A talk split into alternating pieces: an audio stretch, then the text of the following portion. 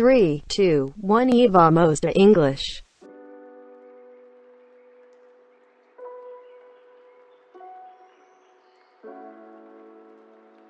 Hello, ouvintes! É um prazer tê-los aqui mais uma vez para uma última vez nesta temporada. No episódio de hoje falaremos sobre o futuro, sobre nossa relação com ele e sobre como traçar metas que impactam a nossa jornada de autodesenvolvimento e de aprendizagem de línguas. Além das minhas considerações e dos meus convites a reflexões acerca do que ainda está por vir, teremos o depoimento de dois students e do que eles querem para os seus futuros com inglês. O que está por vir não está muito longe, não precisamos de pressa ou angústia ou temor. O primeiro bloco reflexivo começa logo depois da transição instrumental. Eu sou Teacher Jo, este é o meu, o seu, o nosso espaço para falar de inglês, de autoconhecimento e de aprendizagem. É nessa vibe que a gente vai iniciando o fim da temporada. É nessa vibe que vamos de English.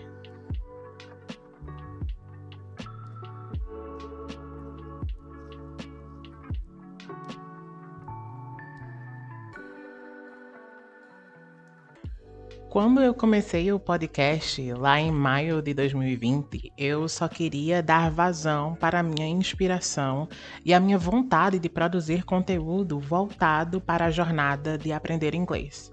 Desde o começo, este foi um espaço de troca entre eu e pessoas da minha vida, sejam elas students ou amigos que eu fiz ao longo da minha trajetória como acadêmico de letras. Hoje em dia eu já estou formado, vou começar a adentrar a escola pública, e aí é outro cenário, mas aqui ainda estou com essa mesma vontade, essa mesma sede de produzir conteúdo na internet. E seguimos. Eu não comecei o podcast com múltiplas temporadas planejadas. Eu só queria fazer e fui fazendo. Estou fazendo. Com o tempo, a necessidade de planejar coisas mais bem organizadas foi aparecendo, foi se tornando realidade, pois eu vi que isso aqui poderia ser um espaço longevo e sólido, com discussões e apontamentos que iriam muito além de dicas de vocabulário. É tanto que vocês conseguem perceber a profundidade e a originalidade dos episódios se compararmos os primeiros e os subsequentes das temporadas 2 e 3, por exemplo. A leveza, creio eu, ainda permanece no DNA do podcast, mas ele cresceu, é inegável, assim como eu nesses últimos três anos. Lá no primeiro episódio, eu não era capaz de imaginar o que o podcast iria se tornar para mim, o quanto que eu iria aprender a me comunicar, a roteirizar, a editar e a divulgar o que eu produzo aqui. Eu gosto muito do número 3 e esta reflexão estar acontecendo no fim da terceira temporada pode parecer algo bobo para muitas pessoas, mas para mim parece certo, é o encerramento de um ciclo.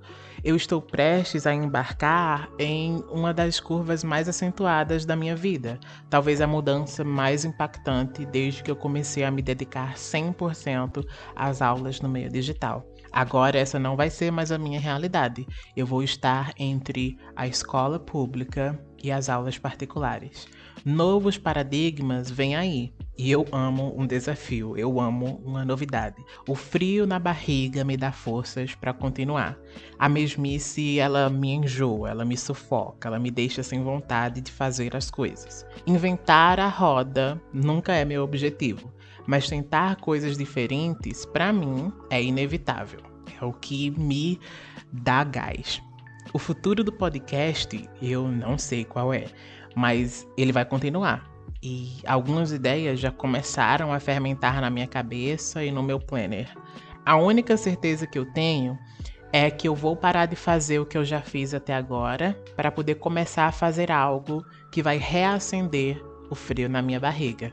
E é atrás disso que eu sempre estou correndo do que vai me deixar um pouco inseguro, do que vai me fazer questionar a minha própria segurança e autoestima, porque a partir do momento que eu tô fazendo algo que é extremamente fácil e corriqueiro, eu sei que eu tô perdendo tempo e que, apesar de eu me sentir um pouco inseguro com coisas novas, eu gosto da emoção de aprender, de ficar melhor em algo que no começo eu ainda estou engatinhando. Então, renovações são boas porque sempre tem algo novo a aprender sobre mim e sobre o meu papel na sociedade.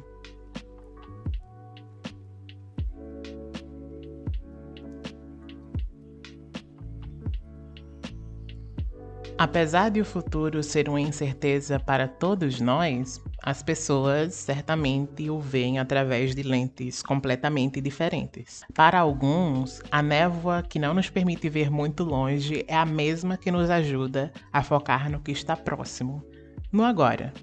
Para outras, essa mesma névoa é sinônimo de ansiedade, de inquietude, de insatisfação.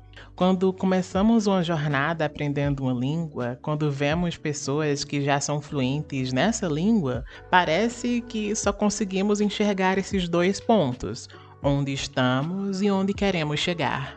Todo o trajeto parece ser um vácuo inacessível, uma inexatidão impossível de ser conhecida, catalogada, digerida, processada.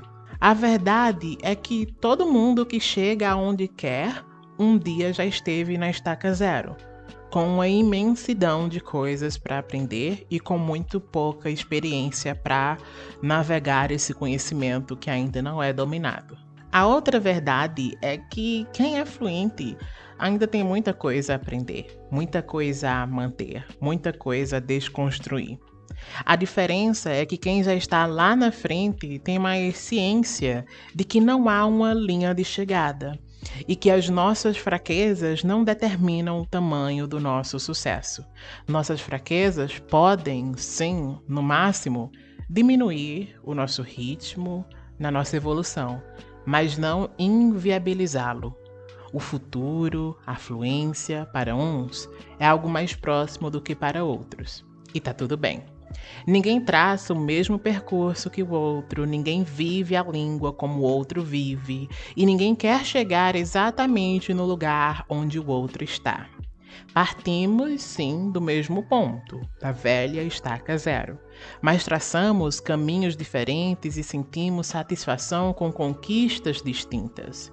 Você já celebrou as conquistas que tem feito ou está esperando sempre uma conquista maior e mais digna da sua atenção e felicidade? Talvez todas elas mereçam. Talvez a sua jornada não seja sobre um grande triunfo inesquecível, mas sobre vários pequenos êxitos.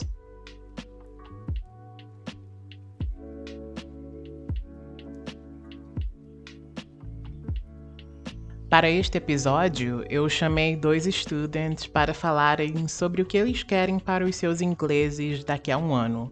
Fiz isso porque percebo que uma das coisas que mais se mete no meio da caminhada deles é a vontade de atingir um certo nível no inglês logo de ter uma equiparação com pessoas que fazem parte de seus círculos sociais, ou de celebridades que eles seguem e admiram, ou de conseguir fazer determinadas coisas com a língua que julgam relevantes, interessantes, significativas.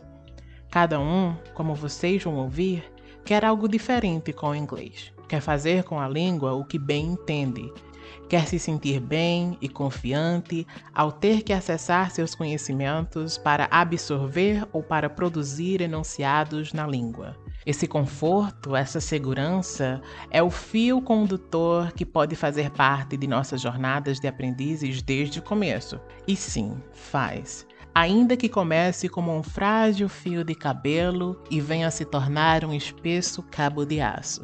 Toda semana, parte do meu trabalho é apontar o que eles já são capazes de fazer e ser bem honesto sobre as suas capacidades e o que eles precisam fazer para melhorar ainda mais. Eles já conseguem fazer o que mencionam nos áudios. Talvez não com a facilidade e a agilidade que um dia farão, que almejam ainda, mas certamente não estão na estaca zero. E essa performance atual, que nem é nula e nem é o suprassumo, ela é resultado dos esforços que eles têm empenhado ao longo do tempo que temos tido aulas juntos. Aqui fica, mais uma vez, antes de analisar os áudios deles, a demonstração do meu orgulho de acompanhar as suas jornadas e de ter a chance de crescer também enquanto teacher, enquanto os ajuda a crescer como falantes de inglês. Com vocês, agora, Gutiérrez e Edson, meus queridos students, sempre em evolução. I hope to be able to understand what the characters in the movies, series are saying completely in English. I hope to be fluent in English, being able to communicate with people on a daily basis. O que o Gutierrez quer, então, é poder compreender os que os personagens falam nos filmes e nas séries que ele quer consumir, sem a preocupação de que as pessoas estão falando rápido demais ou com um sotaque muito atípico. Ele quer simplesmente ter paz e consumir esses conteúdos sem altos níveis de ansiedade. E isso é possível. Eu já dei alguns conselhos a ele e temos trabalhado sempre consumindo material não só didático, mas material autêntico, para que estejamos cada vez mais familiarizados com as características da fala autêntica, com as características das falas reais, que vão muito além dos livros didáticos. Nós temos visto falas que são às vezes sussurros, falas que às vezes são gritos, falas que às vezes são muito rápidas e falas que às vezes são lentas. Falas reais, múltiplas, plurais. Falas que são inexatas, que são imperfeitas, que são demonstrações da amplitude, da diversidade da qual uma língua é feita. Ter consciência linguística é saber que aprender uma língua é uma aventura que nos requer resiliência e nos requer mente aberta para sempre abraçarmos a compreensão de que temos algo novo a aprender. E que às vezes esse algo novo é bem distante do que já conhecemos, e às vezes esse algo novo é algo fácil de processar porque parece com outra descoberta que já fizemos outrora. Muita sorte ao VTL e se você, assim como ele, quer consumir mais séries sem depender de legenda e sem ficar a ver navios quando as pessoas utilizarem expressões do dia a dia. Foca na imersão e foca no estudo intenso de trechos curtos. Não adianta você tentar assistir um filme completo e não entender quase nada, o melhor é você pegar uma cena de, por exemplo, um minuto estudar essa cena, as características dessa fala. Primeiro ver sem legenda, depois com legenda, analisando tintim por tintim, depois voltando a ver sem legenda, porque aí as coisas vão começar a fazer muito mais sentido, porque você agora, além de estar ouvindo, você entende o que está ouvindo.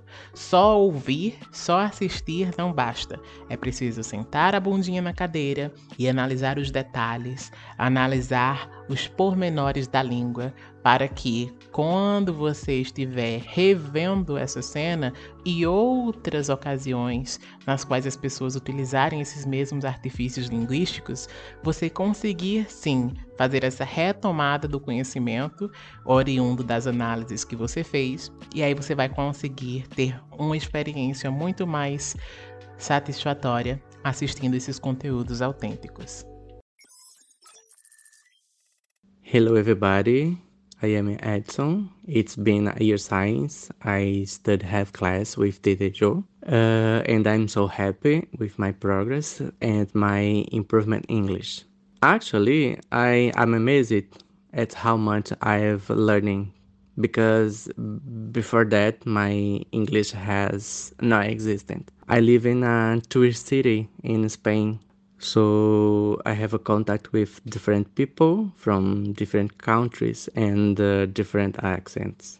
Mm, thanks to my English class with Teacher Joe, my communication has been made possible. I appreciate that very much. Na fala do Edson, vemos um contraste entre como ele se percebia antes das aulas e como ele se percebe hoje. Ele diz que está impressionado, he is amazed, com o resultado, com a performance que ele pode esbanjar hoje em dia. E é interessante a gente refletir sobre o fato de que no começo a gente pensa, nossa, eu nunca vou conseguir chegar nesse nível, ou vai demorar muito, muito, muito. Eu não sei quando é que isso vai acontecer. Mas os esforços, eles dão fruto. Eu lembro que no início, com o Edson, a gente tinha três aulas por semana. Hoje a gente diminuiu para duas aulas, porque ele realmente necessita de menos intensidade. A gente está no processo de refinamento de algumas características e manutenção de outras características, e ele está quase pronto para alçar voo sozinho e conseguir fazer a manutenção desse inglês, tanto em práticas reais com as pessoas com as quais ele vai interagir no dia a dia, com as quais ele já interage no dia a dia, quanto com os estudos por conta própria. Como eu já falei em outros episódios, o meu foco não é ter estudantes vitalícios. Eu quero sempre nutrir e inspirar a autonomia e eu fico extremamente feliz quando eu vejo estudantes me mandando registros de seus empenhos, de seus esforços para ter contato com a língua, para exercitar os seus talentos com a língua, para além daquilo que eu solicito deles nos ambientes de sala de aula. É muito importante que vocês, enquanto falantes, construam essa atitude de ir atrás do que vocês querem e de não esperarem sempre que outra pessoa aponte o que vocês precisam fazer. É a partir disso, indicando ferramentas, indicando atitudes, indicando hábitos que são eficientes, que eu levo os students a terem uma independência e a em certo momento dizerem tchau e muito obrigado e a sentirem que a nossa parceria deu frutos e um desses frutos é não só a fluência, mas também a autonomia na manutenção dessa fluência. Porque a gente sabe, né? A fluência não é algo que a gente consegue para sempre estar ali com a gente, não é uma posse ali intacta. Ela precisa estar sempre sendo aprimorada, sempre passando por manutenções, melhorias e refinamentos. E a autonomia é essencial para que esses processos sejam encadeados, para que esses processos sejam realizados.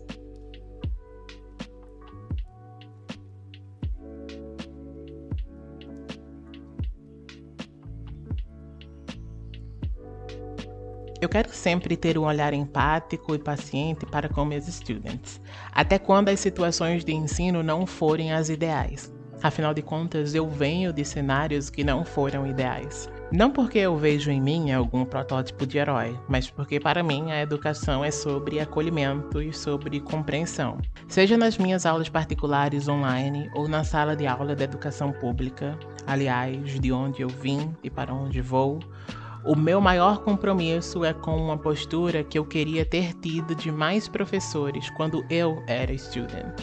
A humanidade que me foi escassa em alguns momentos da vida não fizeram de minha pedagogia algo menos humanizado. Pelo contrário, me recuso a devolver aquilo que recebi. Como diz Pablo Vittar, se recebo dor, te devolvo amor. Não sou mártir, não quero morrer por essa causa, mas também não vou abandoná-la facilmente. Por hoje, por este episódio, por esta temporada, é só. Eu sigo no meu francês iniciante, no meu espanhol pré-avançado e no meu inglês de teacher, que está sempre, sim, também precisando de ajustes e de novas aberturas para novas abordagens e novas posturas diante da pedagogia que é crítica e que é humanizada. A gente se vê numa próxima aventura, numa próxima tentativa, numa próxima teimosia em não ficar parado.